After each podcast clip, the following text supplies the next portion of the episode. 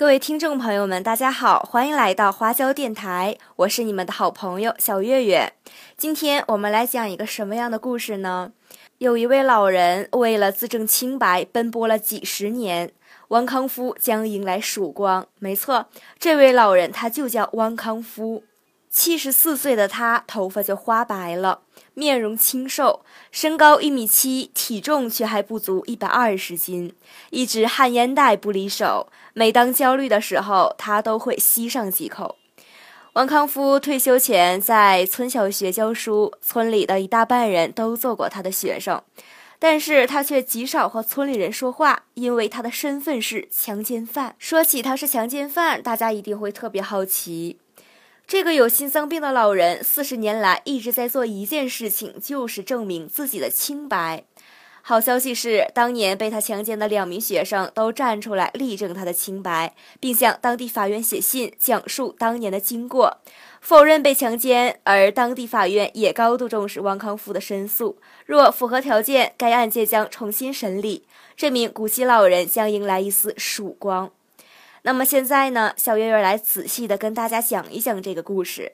我们先把这个故事回到五十多年前，那是一九五九年，当时只有十八岁的王康夫从莲花中学毕业，被分配到了距离老家吉安市永新县几十公里远的莲花县秦水小学，当小学五年级的语文老师。没多久呢，这个热爱文学的小伙子就受到了同事和孩子们的欢迎。课讲的是有趣又好听，但是在他的心里还是有一些隐隐的不安，因为他家庭出身不好，对学生也不敢骂，也不敢打。工作上他一直都很努力，很低调，但是并不能让他躲过一场风暴。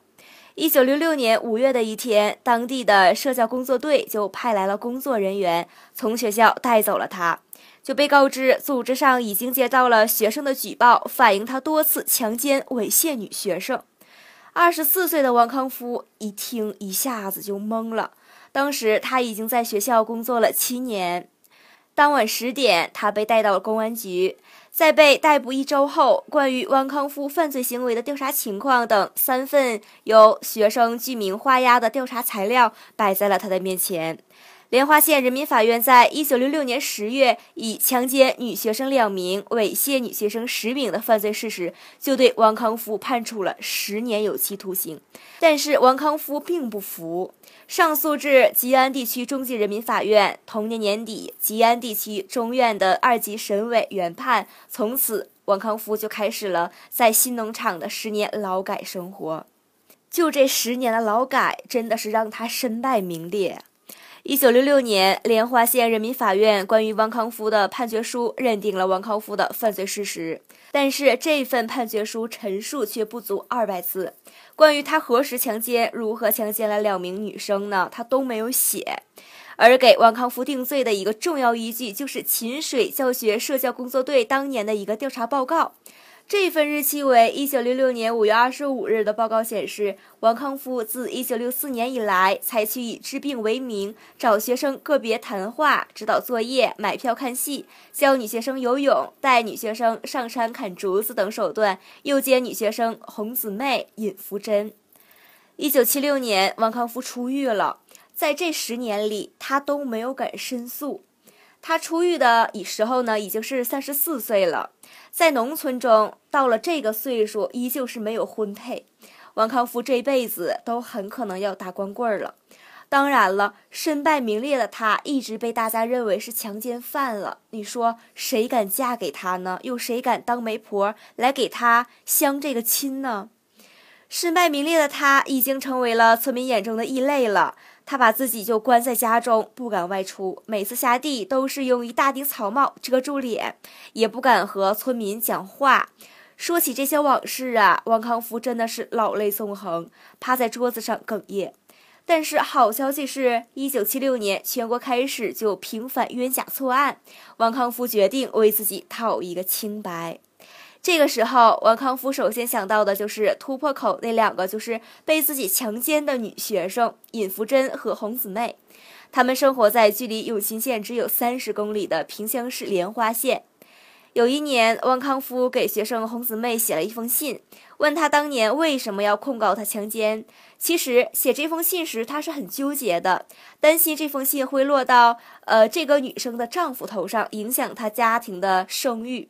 不过最后他还是决定试一试。大家想啊，小月月说到这儿，真的是为这个汪康夫感到非常的痛心。怎么说呢？你说他。一直都在为大家考虑，可是最后他的结果是什么呢？他没有想到的是，红姊妹就很快给他回信了。好消息是在信中，他向他道歉了。他回信中说，当时班上来了两个人，问汪汪老师平时有没有在班上对他动手动脚的。他回答说没有，对方便大声的呵斥他说：“你不老实，班上的其他同学都交代了。”他呢，当时非常的胆小害怕，又不认识他们提供的材料中的字，摁了个手印就走了，也相当于是当时撒谎了，被迫撒谎吧。学生尹福珍也在回信中说，当年他只有十二岁，两名女老师找到我，让我交代汪老师对班上女生的不轨行为，我当时就说没有，我真的没说过被你强奸，我愿意去法庭作证。两名女学生呢，如此快速的回信了，并力证当年没有控诉老师强奸，这让王康夫非常的振奋。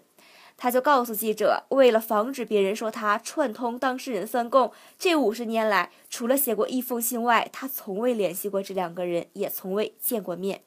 有记者找到了尹福珍，然后就问了他说：“当年控诉说被汪老师强奸了，到底是怎么回事儿呢？”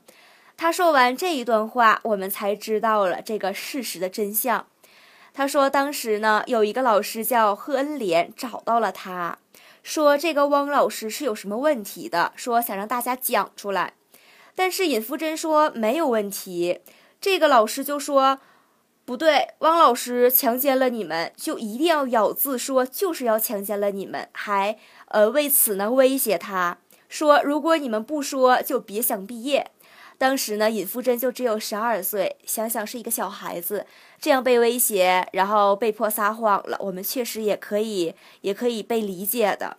他说，当时呢，他很紧张，所以就摁了一个手印儿，交了一份材料，然后就走了。确实不知道这件事竟然会导致汪老师被抓。最后呢，我们再来说一下这个汪老师。四十年来呀，强奸犯的这个帽子真的是压得他也抬不起头来，一直都感觉自己低人一等。这个黑身份还影响到了他自己这个下一代两个女儿和一个儿子，他们也受到了牵连，也没能上得了大学。只有最后的小女儿上了大学。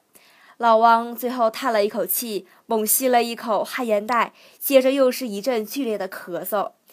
他的老伴儿告诉记者说：“四十年来，老汪只干一件事儿，就是证明自己的清白。”吉安地区中级人民法院研究室负责人告诉记者：“法院目前已经收到了王康福要求对案件进行重新审理的申诉，该院高度重视，如符合条件，该院将对案件进行重新审理。”